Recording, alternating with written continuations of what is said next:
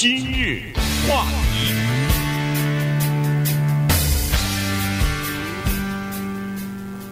欢迎收听由中讯和高宁为你主持的今日话题。呃，今天呢是呃这个新年的第二天了哈。其实，在头一天的时候，在昨天的时候呢，我们跟大家稍微的聊了一下，呃，就是在加州实施的各项新的法律，呃，涉及到我们的生活，涉及到我们的工作，涉及到我们的这个方方面面啊。那么，同时，如果要是对我们自己的这个呃生活没有影响的话，那至少对整个社区是有影响的。那今天呢，我们还是希望就这个话题呢，再来延伸一下。我们把这个呃收集了一下，把这个全美国有其他地方有一些呃新的法规呢，可以讲一下。有一些呢是和我们也是有点相关的，比如说是这个在教育方面要教呃。亚裔美国人的历史了哈，然后是这个，比如说在呃整体的呃其他方面哈，什么最低薪资啊，呃这个喝酒卖酒的这个年龄啊，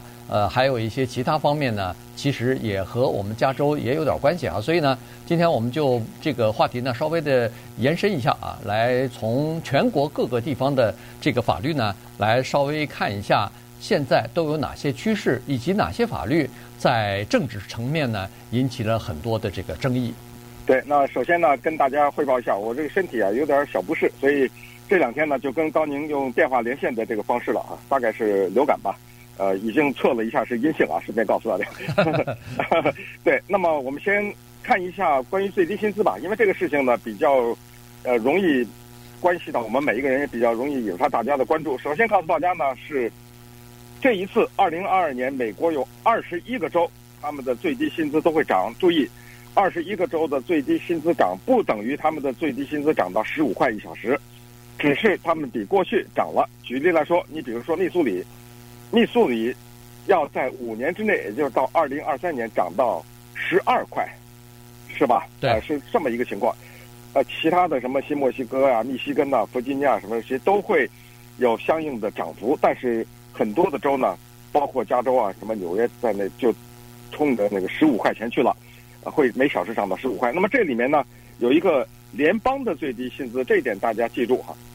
在二零零九年的时候呢，美国联邦政府把联邦的最低薪资定在了七块两毛五，一晃十三年过去了，这七块两毛五一分钱都没有涨啊！这个呢，在美国的历史上创下了。联邦政府最低薪资没有提高的最长时间的记录，所以这个事儿呢，拜登也非常的恼怒。一些民主党比较激进的呢，一直在争取说要把联邦的最低薪资涨到十五，但是过不去，啊，联邦政府这边啊通不过，所以后来呢，拜登在四月份呢签了一个行政令，说好吧，既然这样的话，我们就这样，就是所有跟联邦政府签约的这些签约商呢，你们得付你们的员工十五，这个呢。从一月底就开始了，后来又有一些其他的变化，包括 Bernie Sanders 啊等等，他们又想各种各样的方式，又想把这个东西给找回来，但是发现根本就票不够，不光是找不回来，而且在参议院里面还不要说共和党集体反对，民主党有八个人反对，所以根本过不去。那西弗吉尼亚的这个 Joe Manchin 呢，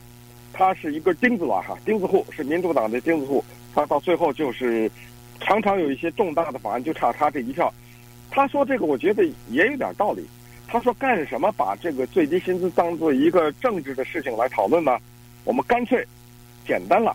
就定在十一块，然后呢，十一块以后每一年每年按照通货膨胀率，比如说是二点几，我们就涨二点几、三点几、五点几，根据通货膨胀率往上涨不就完了吗？从此以后就永远不用再提这个事儿了。是吧？这个可能也是一个，反正呢，赞成反对的人他们观点不一样。就是赞成的人就认为说，哎，这样的话可以脱贫啊。美国的联邦预算办公室说，如果把最低薪资提到十五的话，那么美国有一百三十万人将解脱贫困。反对的呢是说，对你说的好听，你要是把最低薪资涨到十五的话，很多的老板本来可以雇八个人，现在就只雇四个人，那么这样的话又有很多人失业，所以这个情况呢，很多。呃，就变成了一个私营企业自己看着办了。你像 walmart 呀 amazon 啊什么，也就各自涨自己了。Walmart 的自己涨到了十二块，Amazon 涨到了十八块。对，呃，其实加州的情况呢，我们在昨天的时候已经讲过了哈。二十五个人以上，就是二十六个人，包括二十六个人啊以上的这个企业呢，是呃最低薪资现在已经涨到十五块了哈。从礼拜六开始就涨到十五块了。呃，但是二十五人以下的这个公司呢，现在还是最低薪资呢是十四块，但到明年也会涨到十五块，只不过就是晚一年而已哈。所以，呃，这个是加州的情况。但是你想，在洛杉矶啊，在 Long Beach，好，好像在 Santa Monica 什么，好好几城市吧，那最低薪资早就到了十五块了，可能都超过了哈。有一些呃城市都到了什么十七块六毛五啊什么的，都都到了就超过了哈，因为他们的呃这些城市的这个生活水准比较高嘛，所以呢。呃，光靠这个最低薪资，哪怕涨到十五块，恐怕也没有办法来维持一个体面的生活，一个正常的生活吧，基本的生活。所以，呃，在这种情况之下就，呃就加了哈。那么，加州肯定是走在最前前列的，而且加的幅度是最大的，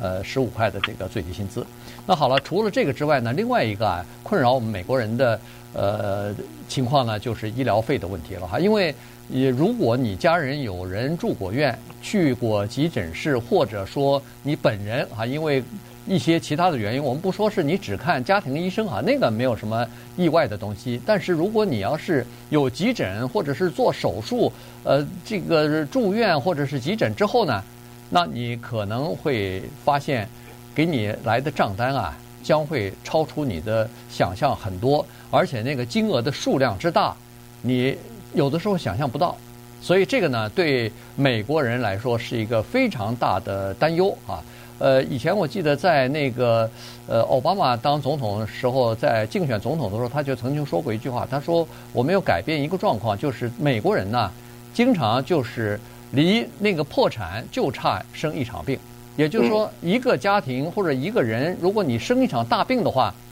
你就破产了。原因就是有很多的账单，医疗账单。”你是付不起的，或者说是一下把你多年的积蓄就全部一扫而空啊！所以呢，在这种情况之下呢，哎，二零二二年有一个新的法案通过了，叫做 No Surprises Act，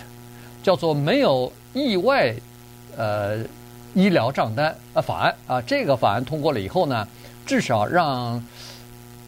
一部分人吧，或者说是让许多的人在这个以后看病的时候呢。可以少一层担忧。嗯，这些人是多少人呢？一千万啊！对，美国平均有一千万人，大概是每一年啊收到所谓的意外的账单。这话题呢比较技术，反正呢，既然联邦政府通过了这个的话呢，大家就知道，反正以后你不太会收到意外账单了。为什么说它里面有一个技术层面呢？它是因为啊，呃，这个里面我们知道美国。很麻烦的一个东西叫做医疗网，你知道吧？对。呃，这个医疗网啊，你是在这个网，不在那个网。你的医生在这个网，不在那个网。那个网负责这个，这个保险公司管这个网，那个保险公司，这个非常的复杂。这个做保险的这些专业的人呢，他懂。反正你知道，如果你真的生病的话，我说实话，没人喜欢生病。但是你要真的生病的话，有的时候去急诊室啊什么的，好，等你回家以后呢。你突然发现一个账单来了，一个麻醉师账单一千二，啊，一个手术助理两千六，跟生孩子有关的七百五，这说的都是小数啊，有的时候更大的那个账单，然后那个医疗网跟医疗网之间就纠缠不清啊，然后呢，就涉及到有什么仲裁呀，有什么这些事情发生，所有的这些呢，都带给我们无穷的困扰，所以现在这个没有意外账单法案呢。就是这样说的，就是说你别去烦人家医患，医患有病你就给他治，至于这个费用呢，要看他有没有保险，以及他们你们医疗网之间你们协调，你们达不成协议就要有人出来仲裁，他仲裁了以后，他说什么你们就听什么，但是你不能二话不说把一个账单下先发给病人。对，所以这个就是一个。二零二二年一个蛮大的一个事情，对，但是到底能呃有多少效果呢？现在还不太清楚。原因就是说，呃，这个法案当中呢，他是说你不能说是在呃这个病患啊不知情的情况之下，给人家突然就寄取一个账单，好几千块钱、上万块钱。但是如果要是你在七十二小时之前通知了他，这笔费用你要做这个手术，你要做这个医疗治疗，呃，大概是多少钱？把这个东西通知给他的话。那么你这张账单还是可以记的啊。所以呢，但是前提是你通知他，同时他得同意，对啊，对，对他不同意还不行。对，可是问题是这样子，一个人当病得很厉害，在手术台骨折了，你说你，嗯，呃，你能不同意去做这个手术吗？你可能就会同意，或者我说这个里面所以有一些技术对，有很多东西挺，挺麻烦的。对，没错，这里头有很多的技术层面和呃这个纠缠哈，所以呢，呃，估计各位如果要是在这方面有问题的话，恐怕还是要请教一下自己的这个保险公司啊，问问清楚，然后这样的话呢，我们才可以知道在碰到哪些情况应该怎么来处理。今日话题，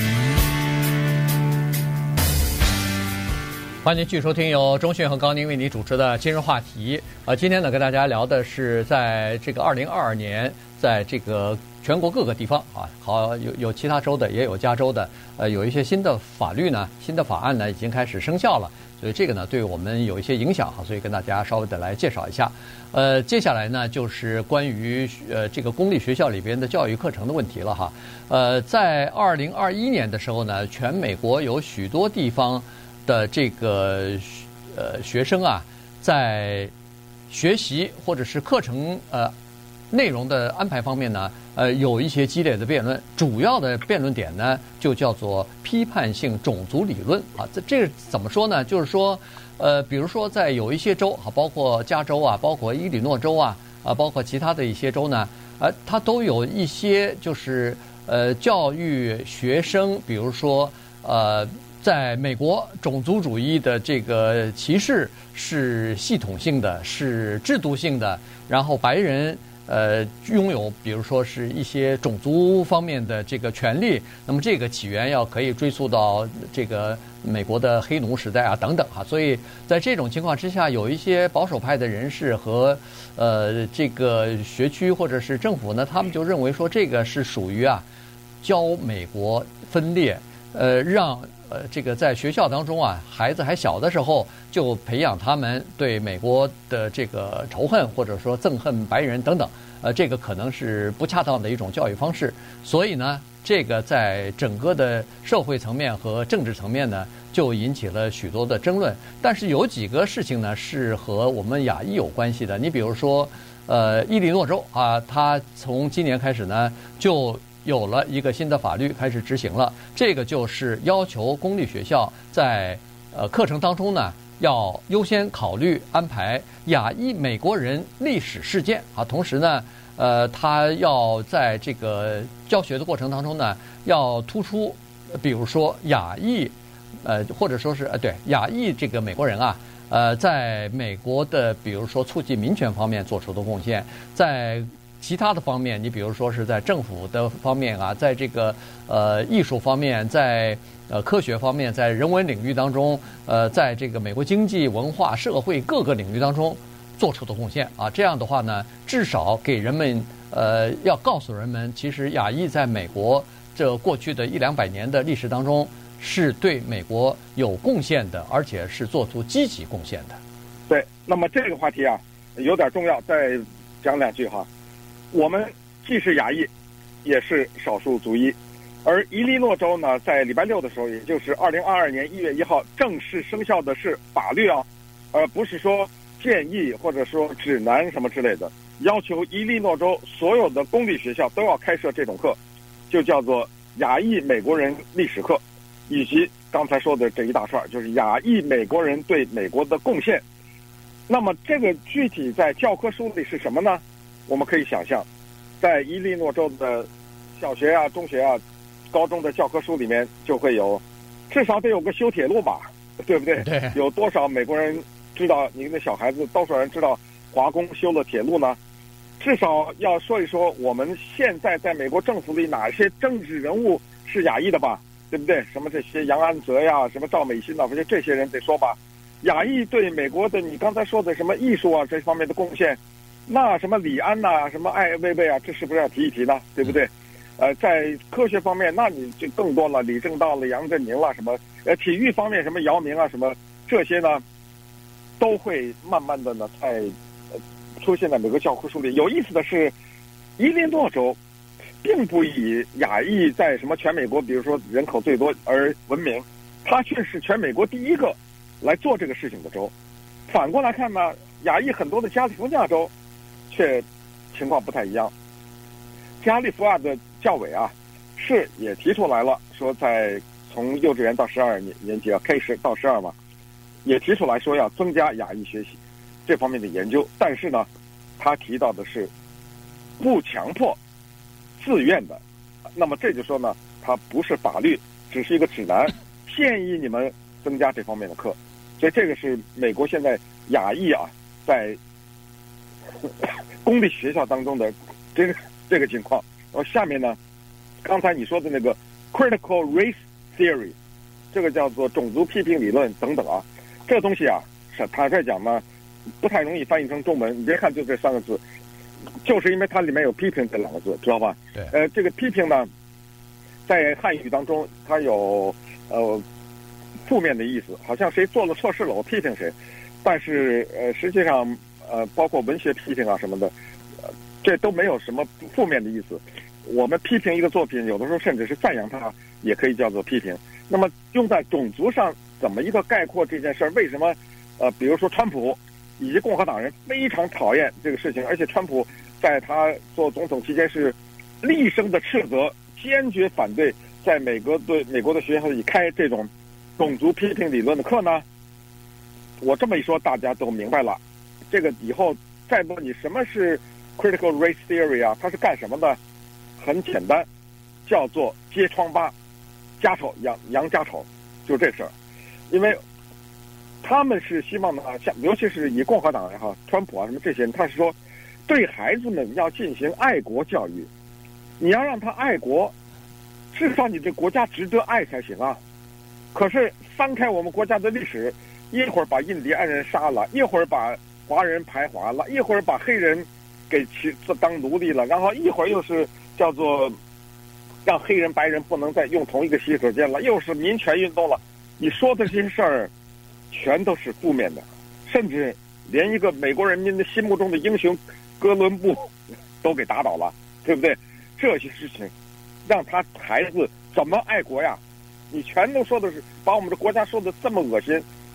沾满了鲜血的这么一个国家，让孩子怎么爱国？所以坚决不许在学校里教这个东西。但是呢，他也不是否认这些事情存在，而是你等他上了大学，他做研究，他慢慢再去研究去吧。但你过的。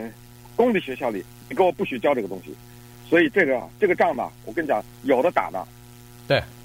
呃，现在呃各个州议会就已经开始打这个仗了哈。到在目前为止呢，全美国大概有二十几个呃州啊，已经禁止呃就是批判种族理论的课程啊、列入到这个呃中小学的课本当中去。呃，同时呢，要不就是禁止，要不就是已经立法了。就是禁止在课堂里头教这样的东西啊，所以呢，呃，当然打出来的旗号是非常，呃，非常漂亮的，呃你也无话可说的。就是我们要宣扬，就是刚才所说的叫做爱国主义，我们要进行爱国主义的教育，而不是分裂主义的教育啊。所以，呃，这个在议会通过的时候，好像也是冠冕堂皇，也是可以。呃，拿得出手的，但是实际上它背后呢是呃不让人们去讲这些过去的这个事情哈，所以这个呃对这个仗可能有的打了，这个不是呃争论个一次两次就可以争论的清楚的，各个州议会在打，各个呃在民主党和共和党之间，在联邦的层面呢，呃也在有很多的较量。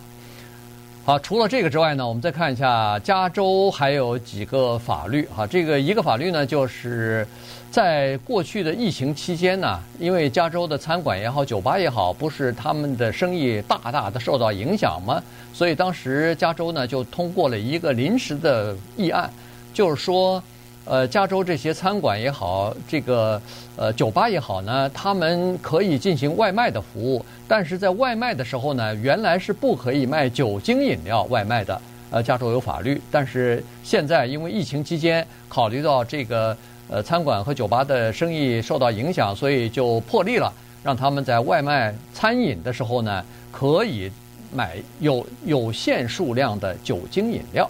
那这个呃例外或者这个豁免呢，是到去年的十二月三十一号就到期了。那么加州呢，后来还是通过了一个延长法案，说这样吧，既然是你们生意受到很多的影响，而且外卖的时候卖酒精饮料啊，挺受欢迎的啊，不光是受消费者的欢迎，呃，餐馆也好，这个酒吧也好，也挺受欢迎，对他们的呃这个就是利润来说，收入来说呢，也有增加。于是呢，现在加州把这个呃外卖的时候可以附带酒精饮料的这个呃豁免呢，延长了五年，一直要到二零二六年的十二月三十一号再作废。今日话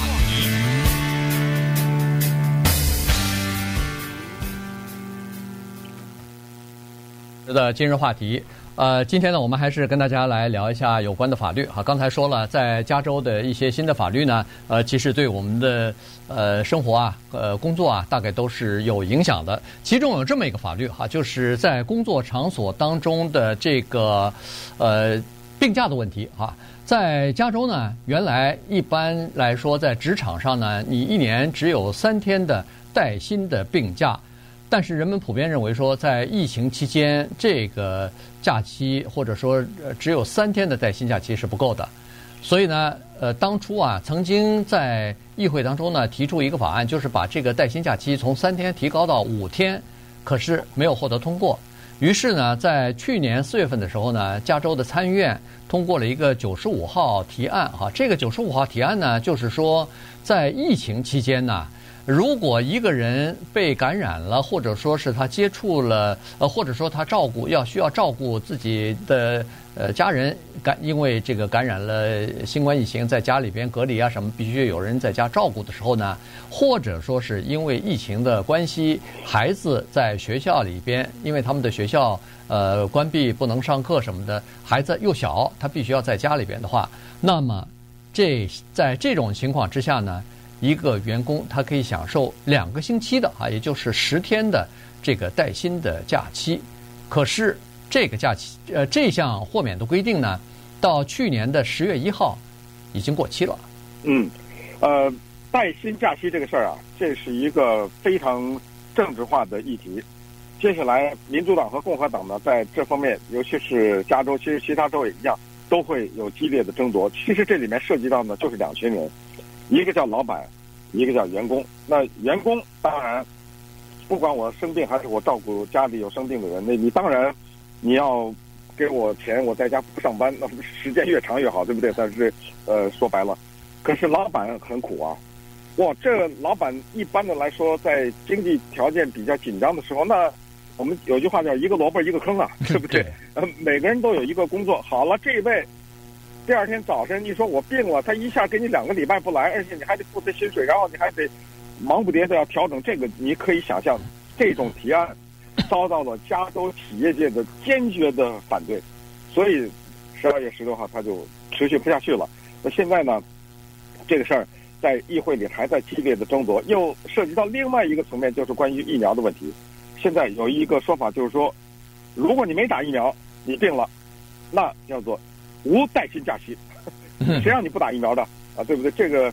有这么一个规定。可是这个规定呢，要有一个先决条件，就是政府要发布所谓疫苗令。可是政府呢，还没发这个疫苗令，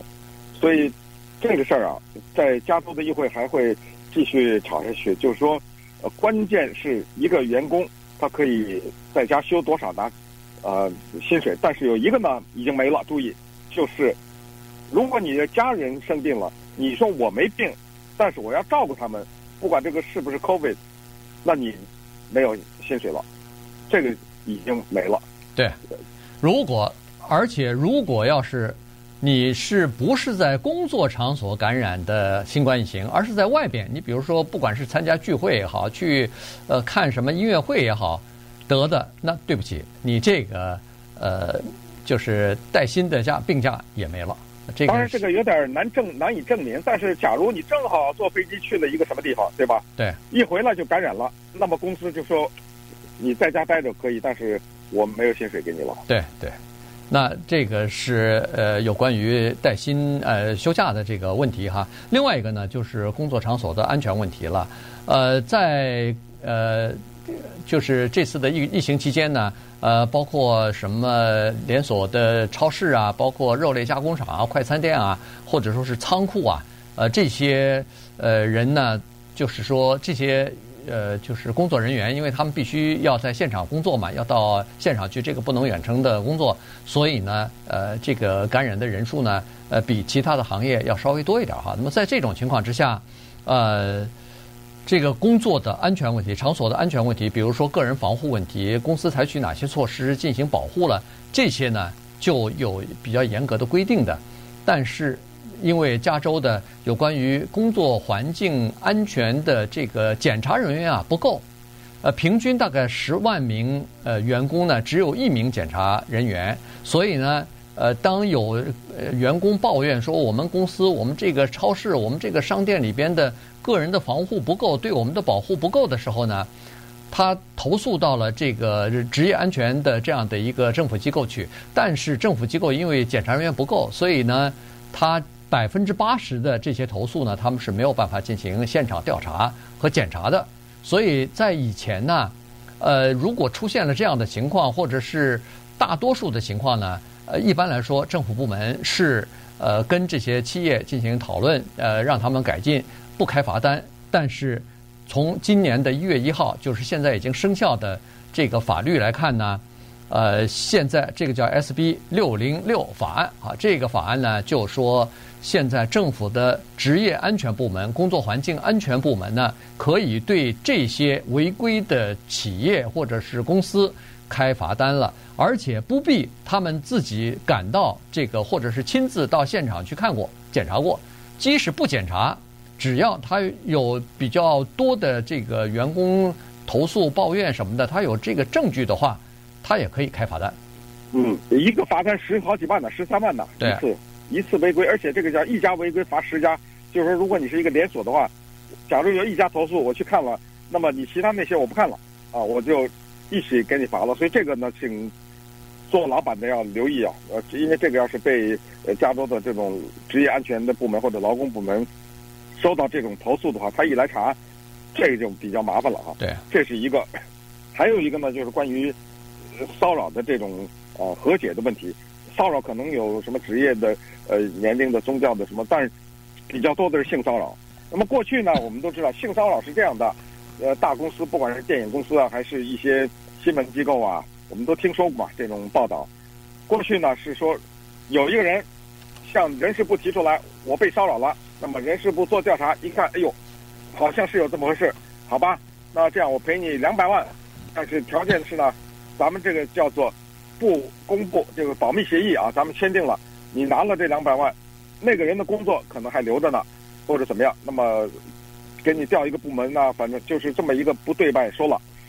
现在从二零二二年开始呢，这个事儿比较严了，这个叫做呃参议院的 SB 三三一法案，叫做 Silence No More Act，这个名字起的叫做不再沉默这个法案。这个法案是什么？如果你觉得你在一个职场上受到族裔的歧视、种族的、宗教的、年龄的、性的，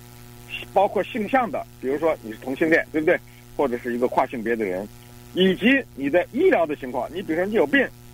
被人歧视了，或者是残疾的情况，你想吧，几乎都呃都可以这么说哈。那么公司跟你和解可以付你钱可以，但是签保密协定不可以啊，这个事儿。必须得公开出来，这个是一个蛮大的一个事情。这样的话，我们知道，就过去的这种封口费啊什么，第一就不会有了。第二呢，它就是这个不再沉默法案呢，在大面积的扩大了范围，它不再是性骚扰了。刚才说的这么一大串，全都在这里头了。对对。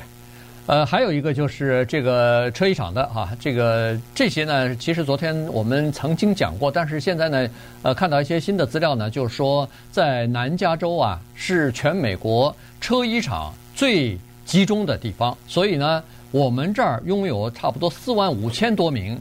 呃车衣厂的工人，而且大部分、绝大部分是女性的这个员工啊，所以呢，他们是呃原来呢都是计件儿。呃，就是计件复仇的哈，呃，比如说呃，做一个袖子是八分钱，呃，然后贴一个标签儿一毛四，呃，但是根据他们的这个工作速度呢，其实他们赚的这个钱远远跟不上最低薪资啊。所以在这种情况，你你刚才说多少八分钱？八分钱，呃，缝一个缝一个袖子，对。好，那我们算一算啊，八分钱缝一个袖子，那么如果他要达到最低薪资十五块钱或十六块钱的话，那么他一小时就要缝两百个袖子。对不对？对，是不是？对，我就不知道这个袖子它是怎么个缝法，但是不管怎么个缝，你他一小时肯定缝不到两百个袖子。对，所以在这种情况之下，他就拿不到这个十五或者十六块钱，那这不等于间接的他就被欺呃被剥削了嘛？对，对对没错。所以这个法案叫做叫做老板偷窃薪水法案。对，啊、这个就是 因为老板就等于是你在这种明目张胆的把人家的。就剥削人家了，你把人家应该得的这个薪水给偷窃了。但是现在是这样子的，因为哈，呃，有很多大的这个连锁店啊，包括什么 Ross 啊，包括 TJ Maxx 啊，包括 Forever Twenty One 呐，这些大的零售商店呢，他们给这些车工呃，就是车衣厂的这个就是费用啊极低，压得极低，以至于让。这个车衣厂的老板呢，如果要是给最低薪资，他没有办法赚钱了，他就没法赚钱了。在这种情况之下，这车衣厂就没法生存了。所以现在这个法案呢，我们现在补充一下，因为昨天没讲很清楚，就是说，呃，对，你要最低薪资，但是你的供应商也好，就是供应商也好，你的上游的这个买家也好，他们也要分担，他们也不能说是把那个薪水，呃，或者说给你的价钱压到。呃，连最低薪资都付不出来的这种程度，如果这种程度的话，那不行。那个就是上游的这个，比如说采购商也好，是这个零售商也好，他们也有责任。呃，这都是连锁的。你那个 Forever Twenty One，你这么个连锁店，现在都讲究叫 fast fashion，就是穿了就扔，对不对？对。您那衣服在店里三块钱一件，你说你让我多少钱啊？给你在那个车衣厂，对不对？是。你卖的时候就三块五块这么一件一件的这么卖，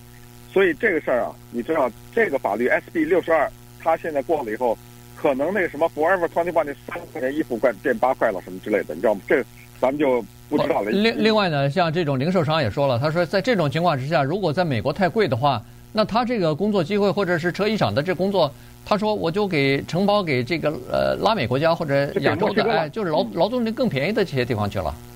是这个呃都是问题，所以你看，这种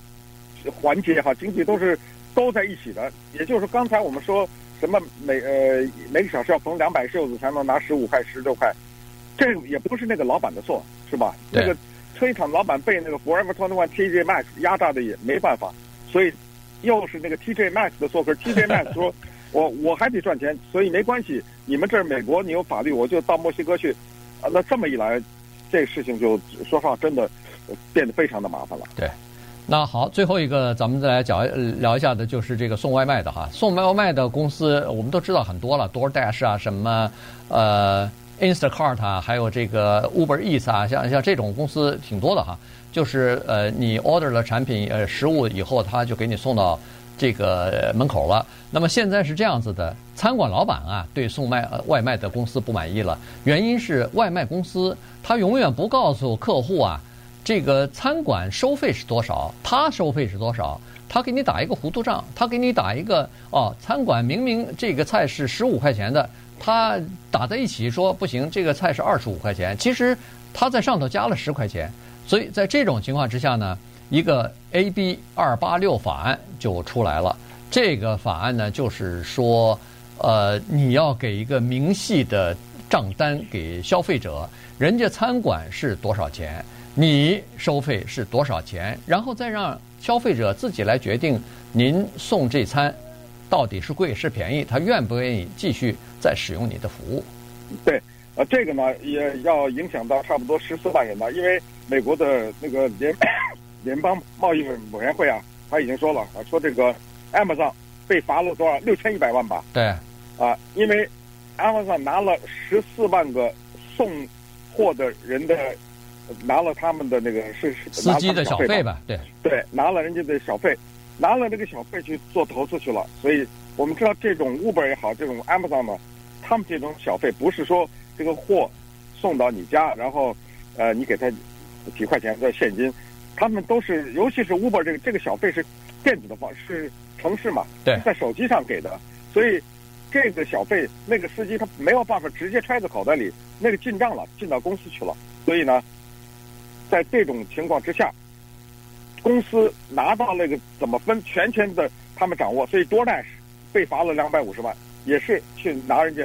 下面的司机的这个小费，所以现在的这个规定呢，就是说，啊、呃，你们不可以拿小费，这是 这是第一。同时呢，就是那个你们还要要透明，这一透明，你知道这个不麻烦了，因为当人家订菜的一看，哦，这个餐馆这个菜卖八块，您这十二块，他可能就不用了。对啊，没错啊，这所以这个对经济整个的这个经济的影响是很大的。那当然了。呃，还有一些所谓的叫做残疾人的法案呐、啊，什么，呃，就是雇佣已解雇的员工这个 recall 法案，对吧？对对这种还有一些仓库的，这个等会儿咱们再说吧。今日话题。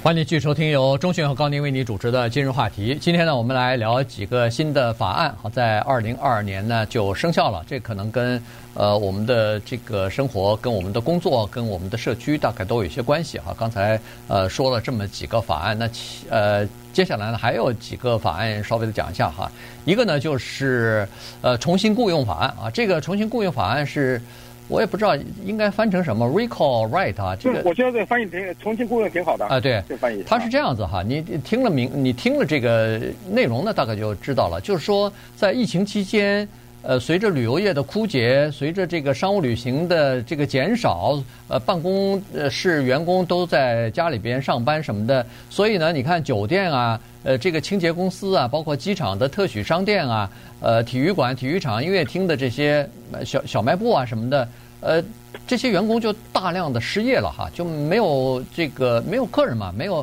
大量的比赛什么的音乐会也都不举行了，因为怕传播疫情，所以呃这些人就失业了。那代表这些行业的许多工会组织啊，就警告了说。他们认为公司是叫做利用疫情作为借口，想要用更便宜的新的没有经验的员工来取代那些有经验的老老员工，所以呢，正好这个疫情呢给了他们一个绝妙的借口，他们就把这些人先解除掉。解除了以后，以后啊，这些人再想找工作找不到了，原因是公司雇了一些新来的人。那我们都知道，新来的人因为没有什么年资，呃。这样的话呢，价格比较便宜。况且他们从事的这些工作，经过短期的培训啊，就可以符合条件的，就可以呃做到和老老员工一样的这个标准的。所以在这种情况之下呢，这个工会组织就提出或者推出了一个叫做重新雇佣权利。这个法案通过，现在呃据说是在今年的四月份就要开始生效了。这个是 SB 九十五号提案，就是说。这些在疫情期间解雇的服务性行业的公司啊，他们在重新再招新人的时候，应该优先考虑被解雇的那些有经验的老员工，应该根据他们解雇时候的资历、年资，呃，不能说是按照新手的这个呃薪水，呃入门的这个薪水来发给他们，而是把他们以前的工龄、以前的资历啊全算上，按他们以前的那个。呃，薪水呃水平呢，来重新雇佣。那么这个呢，就是呃叫做重新雇佣权利的法案了。对，那时间的原因啊，最后很快提一下，因为这个呢，我自己本人也对有一些了解，就是所谓的残疾人雇佣法是什么呢？这个叫 SB 六三九。比如说，有一个人家里孩子有自闭症，他自闭症呢，他生活基本上可以呃在别人帮助下吧，可以自理，但是他如果在外面有份工。这个工作呢是特别简单的工作，而付给他呢每小时两块钱，这个家里人是很开心的，因为他又可以去呃做一个好像正常人的工作，还有点小收入，家里对此并没有意见。可是这个六三九法案呢说是这样的，因为在美国有大量的公司雇佣残疾人都是有很低的，你比如说大家都熟的像什么 Goodwill 什么这种，对吧？嗯。呃，还有那个。呃，可能我不知道是不是 Salvation Army 啊，反正这种呢，他们雇了五千多个这种残疾人，呃，很多的残疾人是有精神问题的这种残疾人，但是呢，他不是这种精神分裂的这种，当然他们的薪水就是每个小时两块钱。现在呢，说不行了，就是说如果已经拿到政府这个执照，因为你要付给一个人两块钱，因为联邦的最低薪资是七块两毛五，你要付给他两块钱，你得有一个特殊的执照，已经拿到了，我就不跟你纠缠了。但是呢，到了二零二四年以后就不跟你续了啊。呃，但是呢，新的不发了。嗯。啊、呃，你想申请这种执照，说我这个公司我可以帮着解决残疾人的雇佣的问题啊、呃，我不发了。现在一律你得给我发七块两毛五，这是一个联邦的最低薪资了。